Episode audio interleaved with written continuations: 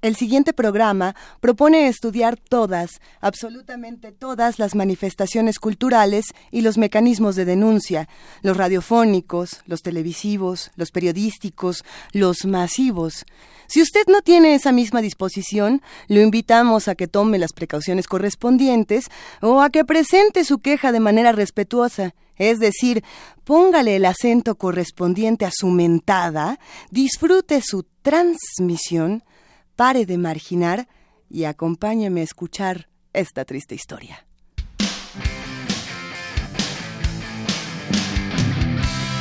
Radio UNAM presenta Sin margen. Borramos las fronteras que nos disocian.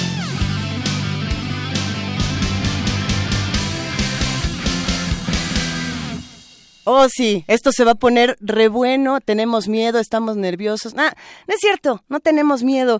Es jueves 2 de marzo, son las 12 con 5 de la tarde y les damos la bienvenida, queridísimas malas conductas a Sin Margen. Ya lo anunciábamos a través de redes sociales, esto es Radio Permanencia Voluntaria, debido a que, como ustedes saben, la próxima semana, el próximo 8 de marzo, se conmemora el Día Internacional de la Mujer. Algunos dicen se celebra, otros decimos se conmemora, porque pensamos que es un día de vacíos y nos sumamos a los muchos que el próximo miércoles dicen, pues, ¿qué creen? Eh, vamos a dejar este vacío para que sepan cómo sería un mundo sin mujeres. ¿Cómo sería un mundo sin mujeres? ¿Qué pasaría? ¿Qué papel importante tienen las mujeres en los medios de comunicación? Este Radio Permanencia Voluntaria se divide en dos partes y hemos elegido que para hablar de las mujeres en los medios de comunicación, la primera parte y se va a poner re bueno, es el mainstream, son los medios masivos de comunicación. Y, por ello, bueno, esperemos que disfruten mucho lo que va a pasar a continuación. Les anticipamos que la próxima semana nos vamos a dedicar precisamente a los medios independientes, es decir, al underground. Por lo mismo, vamos a tener que contarles qué va a pasar en estos dos programas, porque son una suerte de espejo, un espejo juguetón, que lo que presenta es una realidad en nuestro país de lo más interesante. Esta tarde tenemos a una invitada que, bueno, a ver, pausa dramática. Ah, ¿verdad? Ah, se me quedaron viendo como no haga la pausa dramática. Vamos a hablar nada más y nada menos que con Alicia Carvajal, escritora, directora, productora de televisión, eh, por supuesto con una carrera impresionante y sobre todo para controversia de todos los que nos escuchan, ella es la productora de Lo que callamos las mujeres.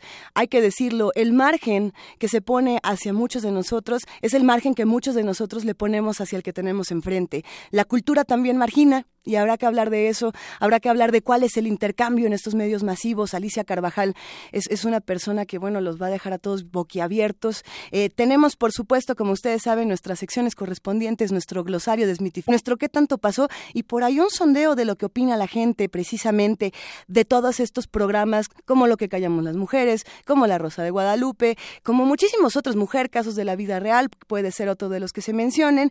Y bueno, eh, vamos arrancando porque además tenemos la participación de Rosa Marta Pontón. Ella es locutora y productora de Radio Universidad de Guanajuato y nos va a hablar del otro lado de lo que ocurre en la radio en una universidad en un estado bastante, bastante complejo. Vámonos con nuestra palabra del día porque esto se va a poner buenísimo. ¿Qué es esto del mainstream? Glosario desmitificador.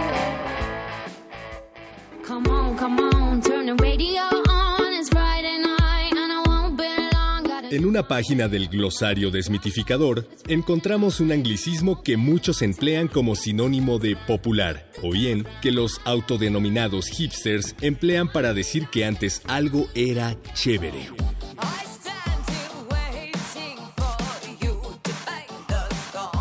El término mainstream significa corriente principal. Es la punta del iceberg en cuanto a tendencias culturales. Es la película más vista, el disco más descargado, la exposición, el libro, el cantante del momento.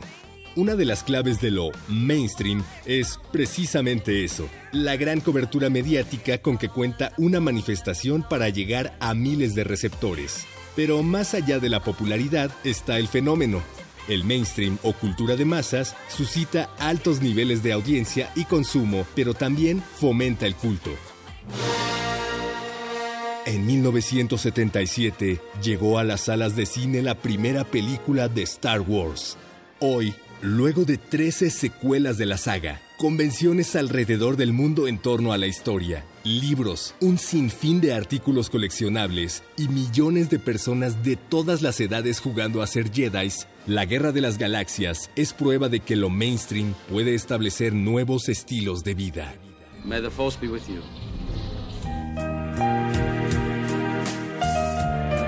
En materia televisiva ocurre lo mismo. Los programas unitarios, es decir, las historias que duran un solo capítulo, llegaron a mediados de los años 80, pero en México su auge comenzó en la primera década del tercer milenio. Aquí el punto que favoreció a que esta industria se volviera mainstream fue la exposición de problemáticas sociales que permitieron empatizar con los televidentes. En el piso no tenemos tele, no nos hace falta, porque tenemos libretas. Hay quien piensa que lo mainstream está hecho para agradar. Hay quien lo concibe como algo asquerosamente famoso.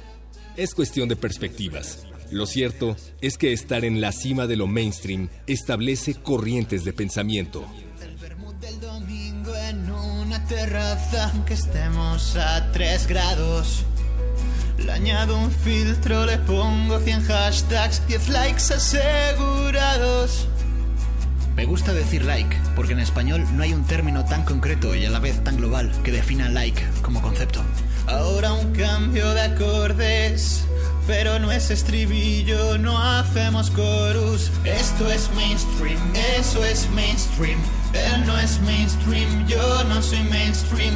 Él es mainstream, ellos es mainstream. Hype es mainstream, mainstream es mainstream. Mainstream es bien porque es bien, es mainstream. Y yo no soy mainstream porque mainstream no es mainstream. Decir mainstream es mainstream, yo no digo mainstream. Yo digo mainstream porque ya no Sin margen. No se trata de que me toleres, se trata de que soy.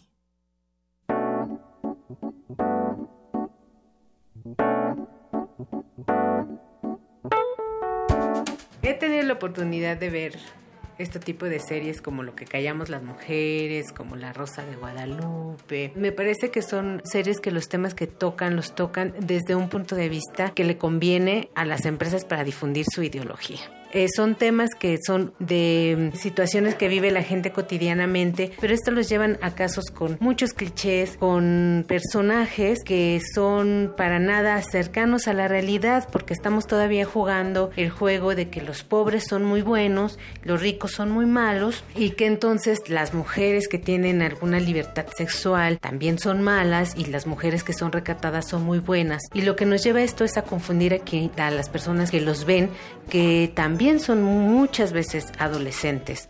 Lo que yo opino de estos programas como Lo que callamos las mujeres y todo este tipo es que tal vez en algún comienzo tenían un objetivo de visibilizar la violencia o la, el maltrato hacia este sector, pero me parece que con el paso del tiempo está lleno de prejuicios, de estereotipos y la verdad no me gustan y creo que no aportan mucho.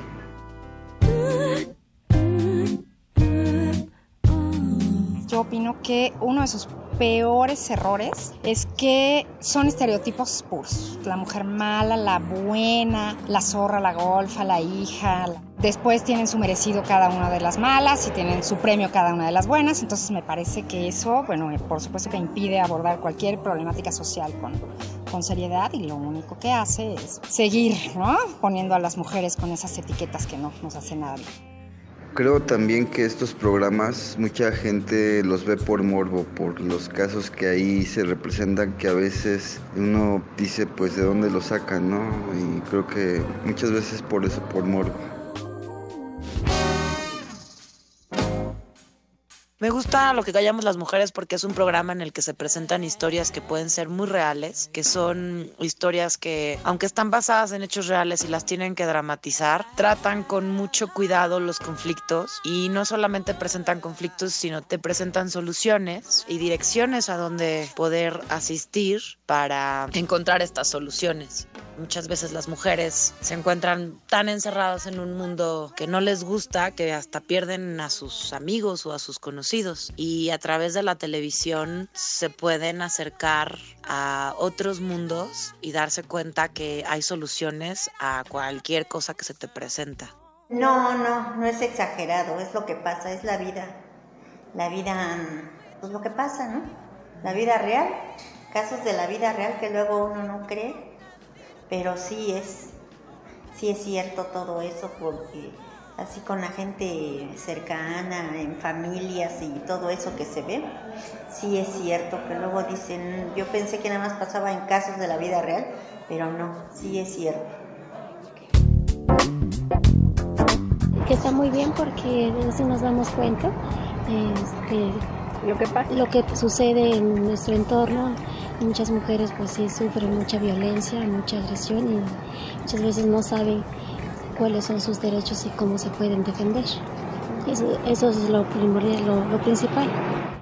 Yo siempre digo que si un programa de lo que callamos las mujeres sirve para que una persona voltee y tome la decisión de cambiar su vida, esos programas ya valieron la pena. Con que uno solo voltee y cambie su vida para bien, ya valió la pena que hayan existido.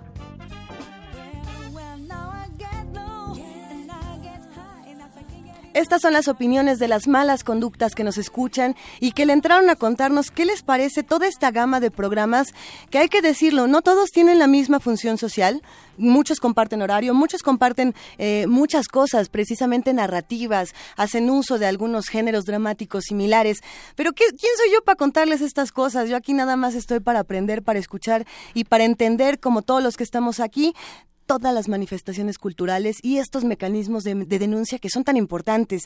Y antes de que arranquemos con Alicia, con Alicia Carvajal, hay que decirlo, sin margen, y vamos a ponerlo así, lo que callamos las mujeres, probablemente en muchos casos comparte exactamente la misma función social. Está intentando denunciar un problema y visibilizar una problemática social. ¿Qué pasa cuando alguien escucha sin margen y se quiere, uh, no sé, acercar a una asociación civil? A lo mejor va a llegar una persona. Gracias a todos los que nos escuchan, mamá, ¿cómo estás? Y ya con eso, ¿verdad?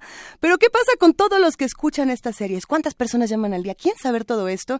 Bienvenida, queridísima Alicia Carvajal, escritora, directora, productora de televisión y sobre todo con esta carrera, esta trayectoria tan impresionante de, de gran lectora, de gran escritora y de gran conocedora. Muy buenos días.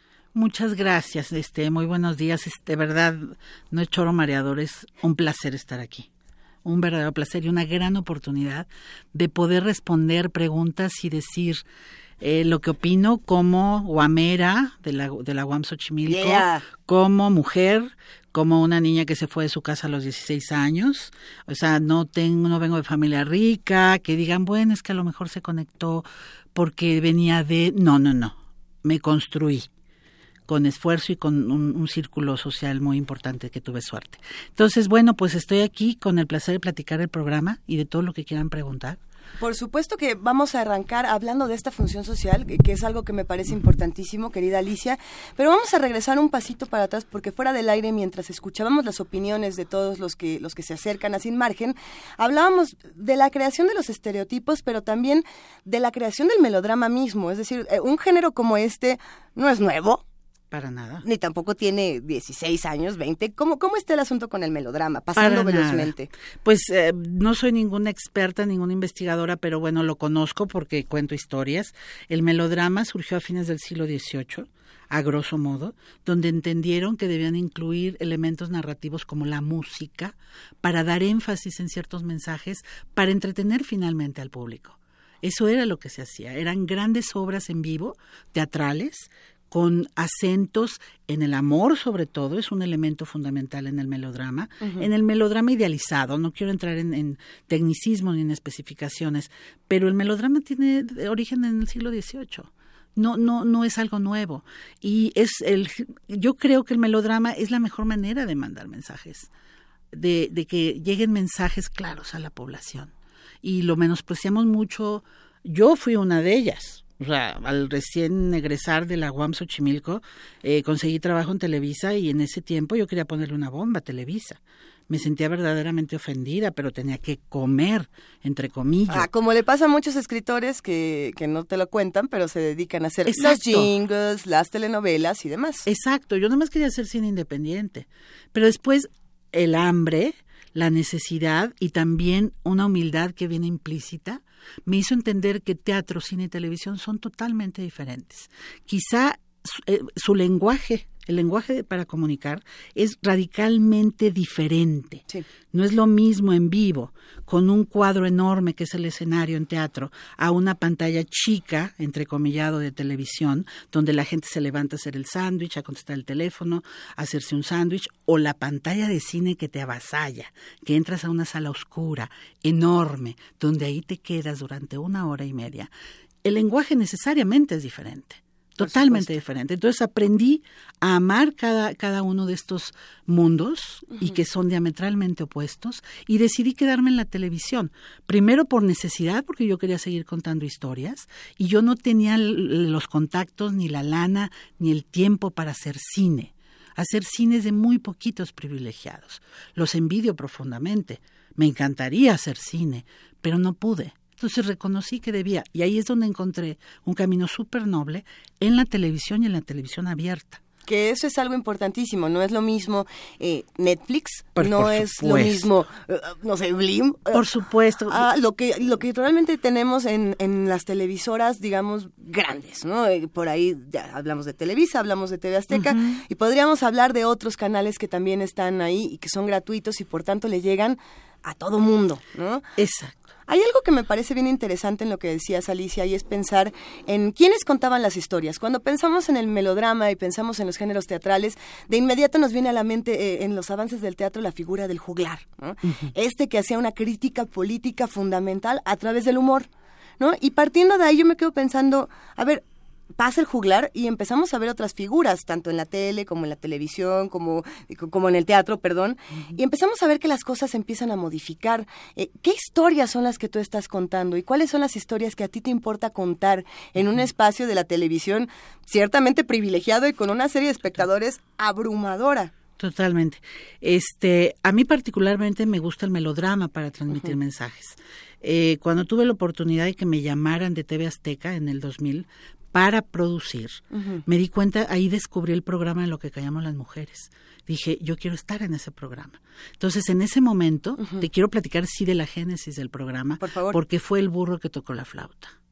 Si era el querer imitar casos de la vida real, eh, porque bueno, pues todos en el mundo se imitan si hay algo que tiene éxito y lo quieren pulir. Creo que lo que callamos superó con creces casos de la vida real, porque porque la gente involucrada, los escritores, decidieron ser honestos, profesionales del mensaje que se estaba mandando. Entonces empezó a crecer este programa dentro de Azteca como algo que era necesario eh, comercialmente hablando, pero los profesionales involucrados estaban comprometidos con lo que querían eh, transmitir, con la responsabilidad social.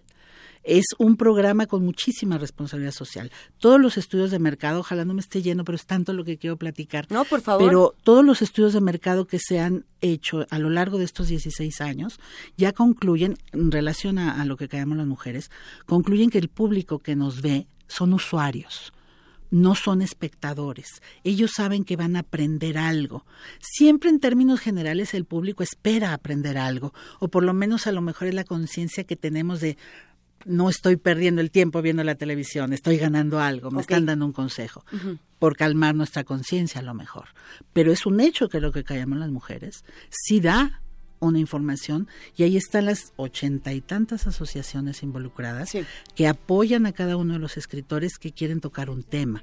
Esa es una responsabilidad social muy fuerte. Entonces se juntaron los dos intereses, un interés comercial por tener rating, están en todo su derecho los dueños de las televisoras, Bueno, que también lo hacen los mismos eh, cinematógrafos. Eh, todo mundo quiere rating, todo mundo quiere visitas al cine, todo mundo quiere entradas al teatro. Exacto, pero sabes que la gran diferencia con la televisión abierta es que nosotros sí pensamos en el público al que vamos y vemos la mejor manera de contar una historia para ese público, no menospreciándolo.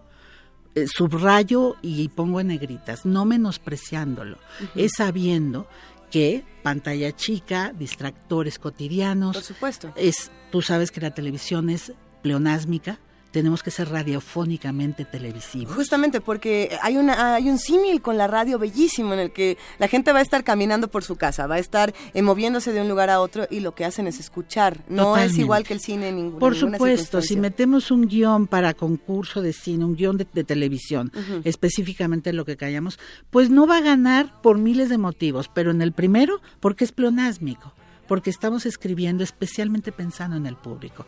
Muchos amigos, colegas que fueron y han sido jueces en concursos de IMCINE y de todos estos festivales de cine, se quejan mucho justamente de que la gente que me- mete guiones no está pensando en su público. Y eso no es de meritorio ni es para avergonzarse. Pero si tú quieres mandar un mensaje, tú quieres que te escuchen lo que me dijiste hace rato. Quieres que te escuchen lo más que se puedan. Por supuesto. A ver, pero ¿quiénes son los usuarios? ¿Quién es el público de, por ejemplo, lo que callamos las mujeres? Eh, que, este es, que este es el caso en particular de, de tu programa, pero el caso de muchos otros que están tratando de seguir Sí. esta estructura. Hay, hay un público determinado al que se le tiene que pasar un mensaje y que además se le ofrece ayuda, que eso es algo que, que no siempre se hace. Pero bueno, ya lo vamos a platicar también. Exacto. El público, eh, realmente el target de, de, como dicen los expertos, es de mujeres de 19 a 49 años. Tratamos de... de ¿Exclusivamente mujeres? Eh, dirigido a las mujeres porque sabemos que son las jefas del hogar. Sabemos que son las que tienen la doble jornada. Hace rato que te escuché decir, este, ¿qué pasaría en el mundo sin mujeres?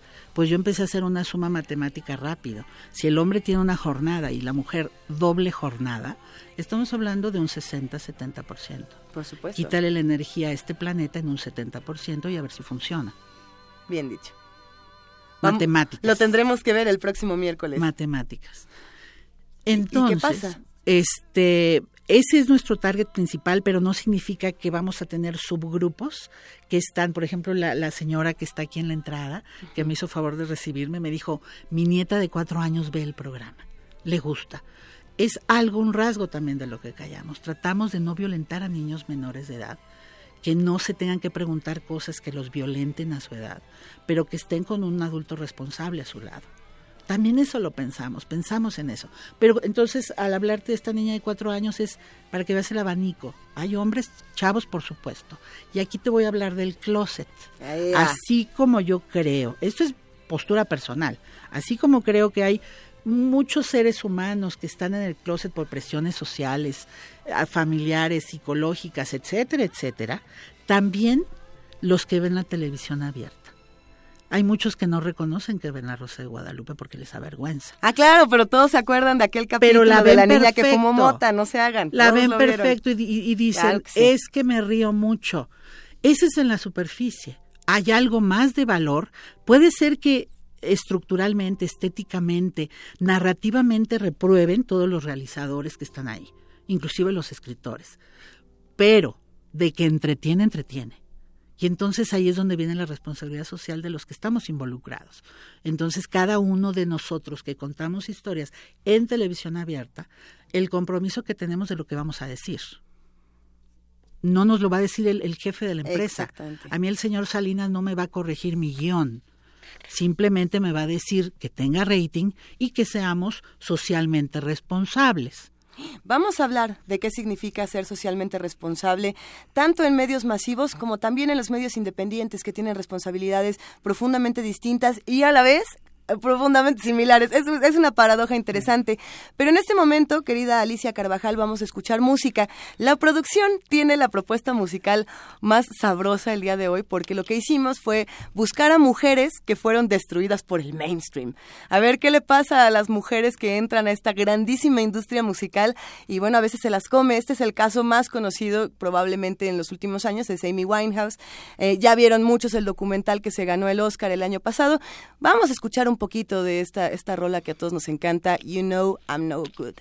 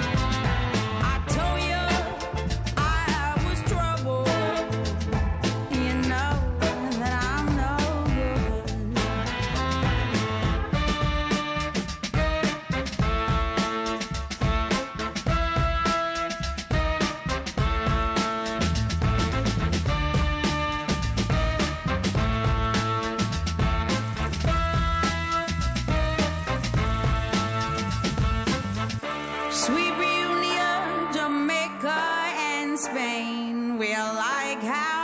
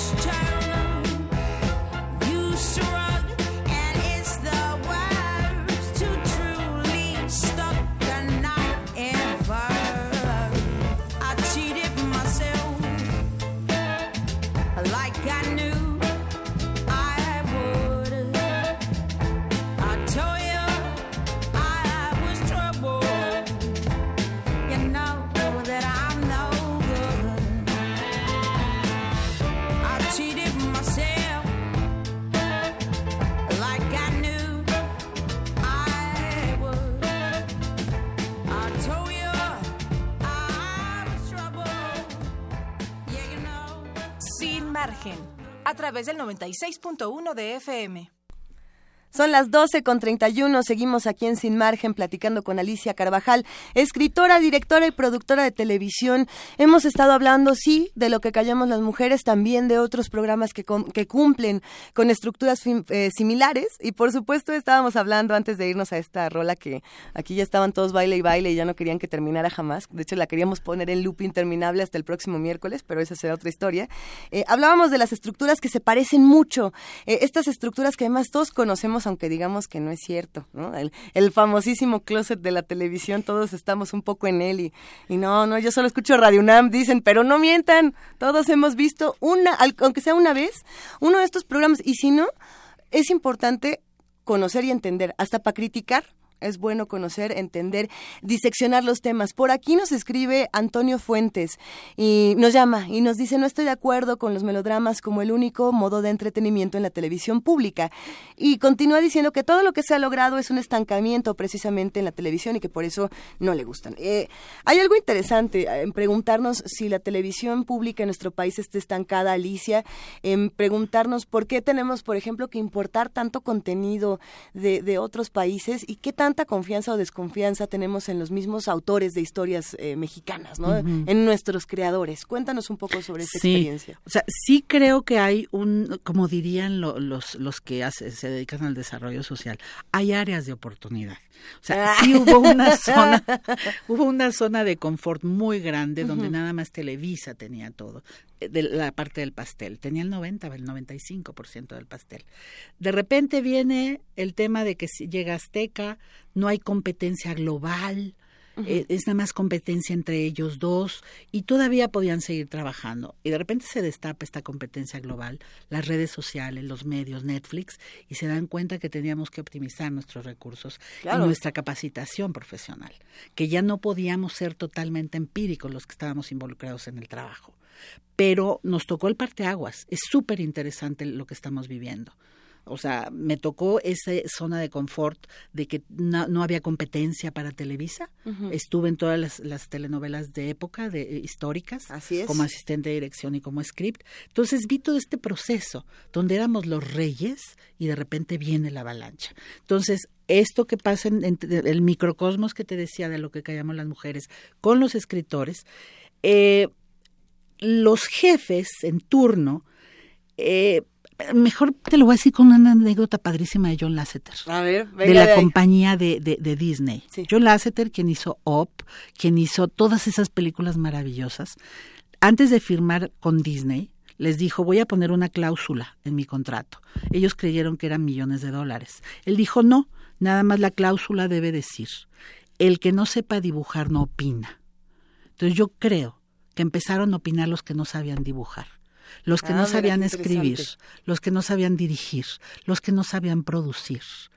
Ellos decidían quién debía estar y escogían gente que no sabían escribir, ni dirigir, ni producir. En términos generales, no quiero ser injusta, pero yo sí creo que eso fue el gran detonante para que ahorita tuviéramos esta área de oportunidad las televisoras de decir algo nos está pasando tenemos que movernos, porque también es cierto que Netflix sí creció, sí se potenció, pero también tiene un límite. Dentro de todo el pastel, así como cuando salió el cine y luego vino la televisión y dijeron va a desbancar al cine, no, no es cierto, el pastel se repartió un poco más y cada quien tiene su tajadita, su rebanada. También en la televisión abierta se repartió el pastel, y, se, y orgánicamente se van asentando las rebanaditas y está la rebanadita de Netflix, pero que no es significativa todavía. El 95% de la población mexicana ve la televisión abierta. Y lo que me queda claro y que además me resulta interesante es que Netflix, por ejemplo, puede dejar una serie completa ahí, pero la temporalidad es algo que a mí me llama mucho la atención en, en, programas como lo que callamos las mujeres, porque si yo dejo una serie de violencia de género en Netflix y pongo algunos teléfonos de asociaciones a las que pueden acercarse, esos teléfonos pueden cambiar en un mes o en dos meses. Lo que a mí me consta, y creo que a todos aquí, es que pensando en las publicaciones periódicas, por ejemplo, impresas, podemos pensar en las publicaciones periódicas televisivas, en medios masivos, eh, donde todos van a poder ver el teléfono de esta asociación que nos va a servir para recibir ayuda sí estamos sufriendo violencia de género, por ejemplo, ¿no? Que es algo que aquí en Sin Margen tratamos de estar visibilizando constantemente.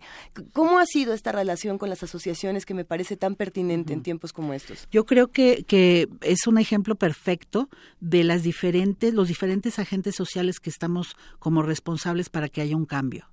Un porcentaje le corresponde a los medios masivos, otro porcentaje a la sociedad civil, dígase, también las ONGs, también los que somos de a pie, todos poniendo nuestro cachito de sangre. Los medios masivos tienen la difusión. Un programa lo va a ver más de 10 millones de gentes. Así es. Mínimo. Si una asociación se sostiene de fondos, que a la vez tiene que garantizar que va a tener mil llamadas al mes y no las tiene, no va a seguir recibiendo fondos y no va a poder seguir haciendo su labor social. Ahí viene lo que callamos las mujeres. Cuando le avisamos a una asociación, oye, vamos a tratar este tema, este tema asesoras al escritor o el escritor por iniciativa, porque así se dio al inicio. Los escritores por iniciativa buscaban a la asociación. Así se fue haciendo esta organicidad tan padre. Eh, ya que está al aire el nombre de la asociación, le avisamos. ¿Estás seguro que vas a poder atender porque te van Para a llegar de a montón. de cinco mil a veinte mil llamadas por día? ¿Estás seguro que esa demanda la puedes cubrir? Sí, sí, sí. Le dan sentido a su existencia y respetan el fin último, que es apoyar a la sociedad. No sabe la cantidad de mujeres que se han salvado y que lo pueden decir las asociaciones, no nosotros, no lo que callamos las mujeres, no los productores que hemos estado, las asociaciones que reciben a las mujeres que se han salvado. Uno, un caso muy especial, una mujer que estaba secuestrada en un hotel. Vio el programa de lo que callamos, vio el teléfono abajo, llamó y fueron y la rescataron. Eso es uno. Te puedo decir que Al Jazeera, conocen Al Jazeera. Por supuesto. Al Jazeera nos hizo un documental, le hizo al programa un documental y vivió con nosotros dos meses. Dos meses donde estuvieron descubriendo lo que era el programa. Son siete capítulos de 30 minutos que se difundieron justamente en la comunidad europea y a través de todas las estaciones de Al Jazeera. Es por algo. Yo estoy segura que es el único programa en el planeta que cuesta eso, que tiene esa función y ese compromiso de los escritores y de los directores y productores durante 16 años. Algo que se concilió con un interés comercial, con un interés social de todos los que estamos involucrados. Sí, porque escuchamos mainstream y, y somos muchos los que de entrada decimos, no, mainstream no, ¿no? Ya No, este... a ver, es desde dentro que tenemos que hacer el cambio. Si queremos realmente hacer un cambio, a- Claro. a- habrá muchos que se meten al sistema para modificarlo desde claro. dentro, ¿no? Que eso es algo que... Eso debe ser. Es interesantísimo. Mira que nos están preguntando en, en redes sociales cosas interesantes. Por ahí hay un comentario que me llama la atención y me lo mandan por mensaje, así que no voy a decir el nombre de la persona que, que lo mandó, pero pregunta cómo se abordan temas como, como la interrupción legal del embarazo, por ejemplo, que son tan delicados y tan controvertidos en, en la actualidad. De todos los temas que mencionen, todos los ha tratado lo que callamos. Bisexualidad, transgénero, alcoholismo, este bullying, mobbing, eh, problemas de adultos mayores, problemas de bebés, lo que sea. Pero el tema de aborto, el tema de interrupción de- de- del embarazo, ese es el tema más delicado, Sí, donde por derecho, así como tiene derecho alguien a creer que no quiere abortar, tiene el mismo derecho el otro a decir sí quiero pero esa es una postura personal, no quiero decir que es de la empresa. ¿eh? El programa simplemente trata de no involucrarse en ese tema tan difícil. Ese justamente es el único, pero de todos los demás temas se tratan en el programa. Vamos a, seguir discutiendo todos los temas que se abordan, cómo se tienen que abordar, qué piensan los que están del otro lado, malas conductas, cómo ven este trabajo del mainstream. Vamos a hacer un espejo en este momento con, con el lado independiente y con el lado también de la academia. La universidad tiene una responsabilidad fundamental de entender cómo funciona tanto el underground como el mainstream, como las manifestaciones artísticas más elevadas, con todas las comillas que le vamos a poner, como las menos. ¿no? Eh, Aquí en qué punto estamos, no sabemos, por eso lo estamos disfrutando tanto. Vamos a escuchar la voz de Rosa Marta Pontón, la mala conducta de la semana. Ella es locutora y productora de Radio Universidad de Guanajuato y nos cuenta un poco de cómo ser mujer significa algo diferente en Guanajuato, en una estación de radio de la universidad. Estas son las malas conductas.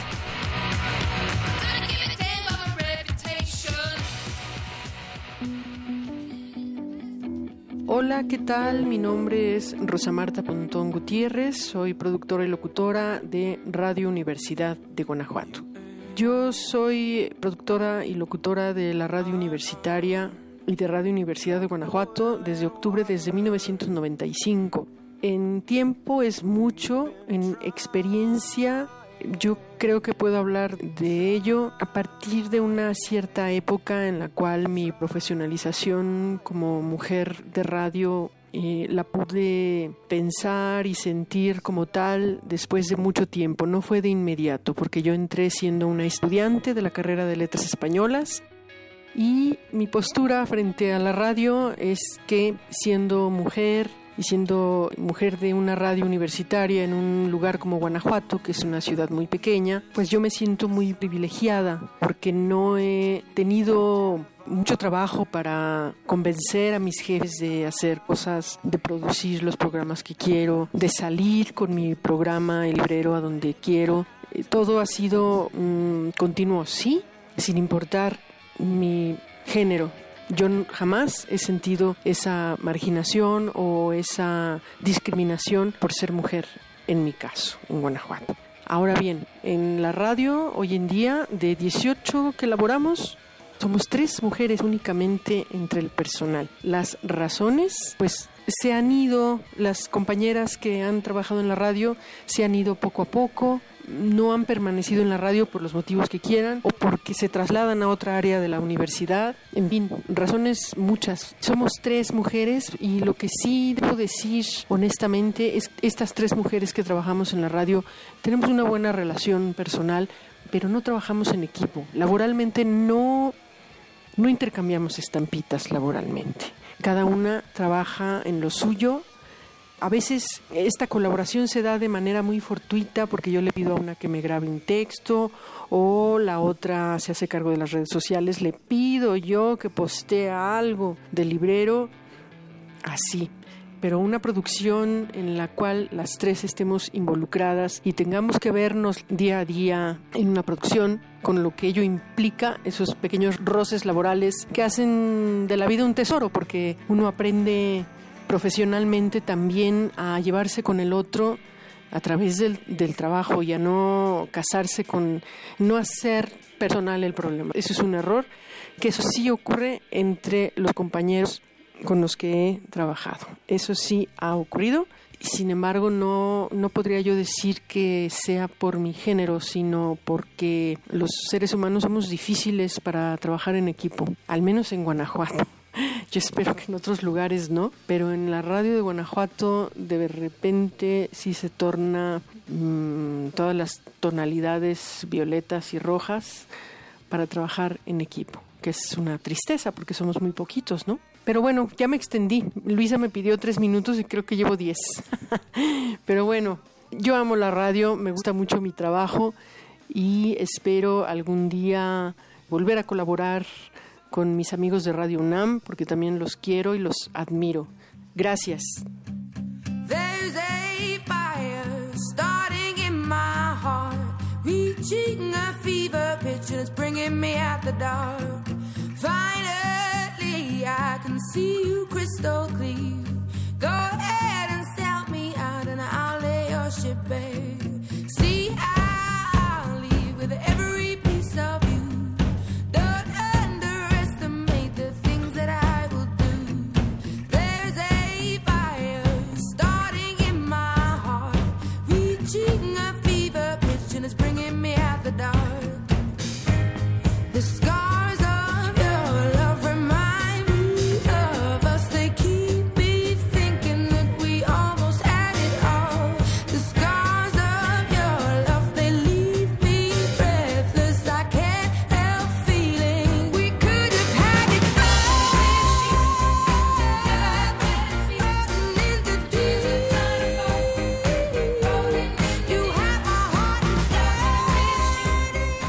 Aquí estamos platicando, Alicia Carvajal y yo, que poner a Adele en Radio UNAM probablemente es la verdadera transgresión, es el verdadero acto transgresor. Y, no, neto, Adele no sufrió por el mainstream, ella no es una víctima del mainstream Todavía, todavía. Tú aguántate, da- dale un año más. No, su pérdida de peso me está haciendo la señal de que si bajó dos- 200 kilos. Que, que fue voluntaria, dale chance. Déjala, ya se ganó como 80 mil Grammys. ¿Qué, qué, les, ¿Qué quieren escuchar? Algo me mandó aquí Anita Salazar, que está en contacto en redes sociales. Arroba sin margen guion bajo UNAM para todos los que tengan que decirnos algo, comentarnos, quejarse, abonar a esta discusión que estamos teniendo sobre el mainstream, sobre estos programas con función social dentro de los medios de comunicación masiva. Aquí Alicia Carvajal nos estaba contando precisamente eh, de otra parte del mainstream y era cuando estabas en, una, en un asunto histórico. Vamos, vamos a regresar unos pasitos. A ver, cuéntanos esta experiencia, por favor. Eh, bueno, estaba yo como script continuista en eh, las telenovelas históricas de Televisa. Dígase La Antorcha Encendida, El Vuelo del Águila, estuve también en Senda de Gloria. Sí. Tuve el privilegio, pero bueno. entonces, Enrique Krause y toda su gente de Clio, muy competentes, no los estoy juzgando, al contrario, fue un placer. Intervinieron en toda la, la confección de la historia con Antonio Moncel, el escritor de, de Senda de Gloria en particular y del vuelo de la antorcha y Liliana Booth. Este, empezamos la grabación, la dirigió Jorge Fons primero, luego Gonzalo Martínez, mis grandes mentores. Este, y pues yo cargué mi pequeño Larus ilustrado porque dije, bueno, pues por si tengo alguna duda, ¿no? Ya grabando. Entonces, yo basándome en algo tan elemental como un pequeño Larus ilustrado para saber si ya había luz en esa época, si era la edad correcta de un Flores Magón. Y pues me di cuenta que, que todo el crew, que éramos 200 personas, con un eh, 2000 extras, no teníamos un asesor histórico. Entonces sí me acerqué a mi jefe en ese momento, que era Adriana Bascal, viuda de Azcárraga. Y le dije, perdóname Adriana, pero yo creo que debemos de tener un asesor histórico. Por que esté de base grabando con nosotros y esté los dos años viajando. Fueron dos años de producción de cada una de ellas. Este, y sí, tenían sentido común, lo único que estaban esperando es que los profesionales que contrataron hiciéramos nuestra chamba. No creyéramos que pues ahí se va, pues si no Claro. la- Y sí, tuvimos un asesor, Carmen Saucedo, de hecho, Juan Manuel Villalpando, que lo conocen, fueron parte del equipo de Enrique Krause y Carmen Saucedo en particular, que nos hicimos grandes amigas, fue la asesora en piso, en campo, en campo de batalla, y fue padrísimo. Y ahí sí ya, porque el colofón es esto, la responsabilidad de saber que con ese material muchas familias le iban a dar clases de historia a sus hijos. Así de sencillo. Así de simple. Entonces, ¿cómo íbamos, cómo no tomar en cuenta esa responsabilidad social de los que estábamos ahí involucrados? Y, y hay que decirlo, y como bien lo apuntabas, esto es para bien y para mal. Es decir, los materiales ahí están. Hay una responsabilidad de los que lo consumen, de los usuarios, de los, uh, ya sean usuarios o espectadores, que me encantó entender esta, esta diferencia. Hay una responsabilidad de los creadores y, hay- y hay otra responsabilidad que es la de las empresas. ¿no? Aquí nos mandan un, un mensaje interesante, se trata de Ana Cuando, le mandamos un abrazo. Dice, creo que el problema del mainstream son las empresas que tienen compromisos políticos, religiosos, etcétera, que frenan a los creativos. Eh, me parece que lo que nos acabas de contar es una conquista de, de- de estos derechos de los creadores, de decir, yo quiero que se vea así, yo quiero que se sienta de esta manera, que huela, que, que, que se, que se pueda observar un, un- un contenido diferente. No siempre es fácil, la lucha es difícil. Sí, pero, pero yo creo que siempre podemos ser transgresores. Ah, sí, porque nosotros somos los que sabemos con qué tipo de lenguaje vamos a contar una historia. Nuestros jefes nos están pidiendo que tengamos rating, Ujú. pero no nos están diciendo cómo. El cómo somos todos los que estamos involucrados en la parte baja, en la confección de estos productos. Ahí es donde deberíamos de tener esta conciencia que sí podemos, que sí podemos incidir, que, que puede ser una revolución silenciosa. Suena Exacto. pretencioso, pero lo creo sinceramente. Hemos hablado de los de Ayotzinapa en el programa de Lo que Callamos. Hemos hablado de las eh, de, de los fraudes eh, dentro de una construcción del hospital que padeció la explosión Hace y que murieron año, sí. tantos, exacto. Lo que callamos hicimos un- una investigación eh, muy seria sobre ese tema y fueron tres capítulos que salieron lo hizo la Rosa de Guadalupe. A la semana de que había sido ese accidente, lo tomaron totalmente trivial.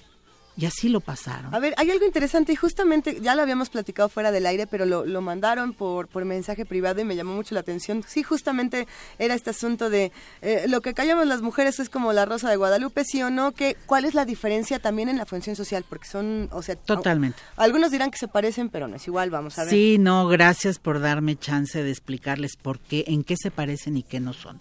Se parecen única y exclusivamente en que son unitarios. Son historias que se cuentan en una hora y ahí terminan, tan tan. Se, se parecen en que son, son en corte realista, aparentemente, que son con actores no conocidos, que te dan un toque así medio Carlos Reigadas, región 4, Ajá. Ajá, pero que no nos alcanza para pagar actores más caros y por eso ponen ahí, es un presupuesto bajo. ¿En qué no nos parecemos? Que la investigación para un capítulo de lo que callamos que va a salir se toma un mes, mes y medio para Sí. tener una historia. Y en La Rosa de Guadalupe se toman tres días. ¿Toman testimonios de personas eh, que quieran contar sus historias? Eh, ¿Hay entrevistas? ¿Hay un proceso como tal? Es, todos son basados en hechos reales, no en un tema que diga Marta nos mandó la carta y nos contó su historia.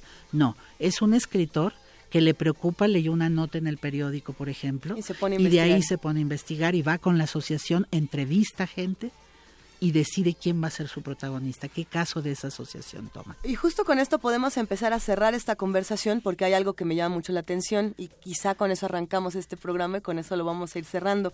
Eh, la construcción de estereotipos, que era lo, lo que se decía eh, con las queridas malas conductas que esta tarde dijeron, a ver, esto me gusta, esto no. Hablaban de la construcción de estereotipos, pero también hablaban de algo que me interesa mucho y es quiénes son los buenos y quiénes son los malos en las historias.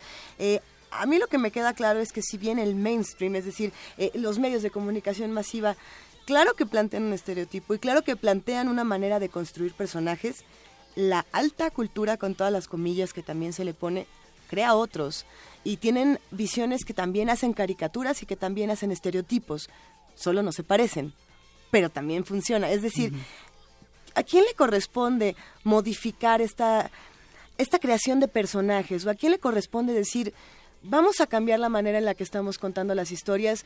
Porque los que están del otro lado realmente necesitan de estas historias. Le toca a los escritores, le toca a las productoras. ¿A, quién le toca esta responsabilidad tan importante, tanto en los culturales como en los mainstream? Eh, Todos tenemos la responsabilidad, pero también quiero separar un tema. El tema de los estereotipos, evidentemente en cine nos podremos dar el lujo, no estoy hablando de cine comercial, estoy hablando de cine de arte. Nos podemos dar el lujo de tener personajes multipasionales, complejos, con muchas capas, muchos, eh, muchos niveles. Ya esa decían complejidad. que el cine y la novela en eso se parecen. Exactamente. El cine y la novela son personajes, mientras que la televisión y el cuento son historias. ¿no? Exactamente. Entonces, los estereotipos, entrecomillado, en la televisión abierta son necesarios por lo que decíamos hace rato, no separemos el fondo de la forma. Si la forma, la televisión es pleonásmica, es radiofónica, no podemos tener personajes complejos para un capítulo de una hora que es efímero. Es en la televisión es efímero. O sea, no podemos poner un ritmo Tarkovsky o No, Bergman para contar una historia no. que tiene que ser urgente. Exacto, tú y yo y los que nos escuchan seguramente no sabemos Tarkovsky, no sabemos Bergman, soy fan de Kubrick y podemos hacer una sesión de tres días hablando de cine. Ah, te vamos a me- invitar otra vez. Ah, me- soy cinéfila fundamentalmente. Excelente. Pero yo puedo pasar también una tarde disfrutando Los Héroes del Norte, lo que callamos las mujeres y no me hace menos ni más. Me enriquece. Claro. Y veo que es diferente el medio en el que yo quiero transportar un- un mensaje. Con eso vamos a cerrar esta tarde. Qué privilegio haber podido compartir estos micrófonos con Alicia Carvajal. Eh, una reflexión final, ¿cuáles son tus planes a futuro? ¿Dónde te vamos a encontrar? Porque sin duda has dado mucho de qué hablar en las redes sociales. Vamos a tener que echar una, una buena charla y, y bueno, pues queremos seguir todo lo que estás haciendo. Pues miren, este no no este me gustaría compartirlo. Eh, No pienso dedicarme mucho tiempo ya a los medios masivos. Eh, me quiero quiero poner un cine en un pueblo maravilloso que se llama Tlalpujagua. Quiero dar clases de, de cine, a tra- de- eh, quiero dar clases de historia a través del cine Y fue a partir del Festival de Cine de Terror en Tlalpujagua que al ver que el público se iba viendo los cortometrajes de todos los que habían llegado, pero cuando pusieron Metrópolis, todo el pueblo se quedó ahí, viendo completita la película. Ay, qué maravilla. Dije, quieren cine. Yo se los voy a poner. Ahí está. Qué maravilloso cierre. Nada más y nada menos que Alicia Carvajal. Aquí el equipo de Sin Margen aplaude y celebra porque ha sido esta primera parte del radio permanencia voluntaria del Día de la Mujer. Un verdadero privilegio, querida Alicia. Le mandamos un gran abrazo, por supuesto, a Rosa Marta Pontón y nos vamos a despedir con una rola. Ahí nada más. O sea, les diría que yo no la elegí, pero la verdad es que entre todos la elegimos y a todos nos gustó y no nos no vamos a fingir que no. Salga usted de su closet radiofónico. La verdadera transgresión está justamente ahí en salir de esta zona de confort y de estas ideas y empezar a conocer otras. Nosotros ya nos vamos con la promesa de que la próxima semana en su radio Permanencia Voluntaria vamos a presentarles el otro lado que es el periodismo independiente desde los medios independientes, por eso van a venir las luchadoras de rompeviento. Hay nada más y la mala conducta va a ser Romina Pons, precisamente de Reactor, para volver a hacer este despejo del mainstream y lo independiente. Nos despedimos con Gloria Trevi. No, yo no lo dije, yo no fui. Adiós. El recuento de los daños del holocausto de tu amor son incalculables e irreparables. Hay demasiada destrucción, lágrimas que no consiguen apagar el fuego que hay en mí. Hay ilusiones muertas por doquiera, solo quedan ruinas de mí en el recuento de los daños del terrible choque entre los dos, del firme impacto de tus manos, no sobrevivió mi precaución. En el recuento de los daños me sales debiendo tantísimo amor que no puedo creer que escuché. ¿Cómo puedes decir que te olvidaré? Ah,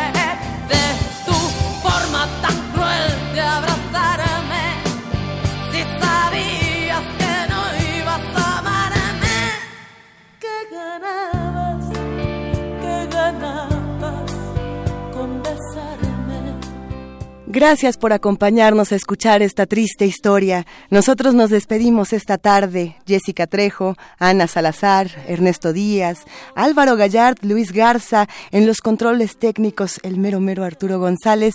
Yo soy Luisa Iglesias. Hasta la próxima.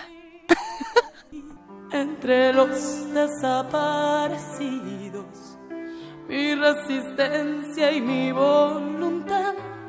Y hay algo mutilado que he pensado que tal vez era mi dignidad. Oh, no, no, no, no, no, no puedo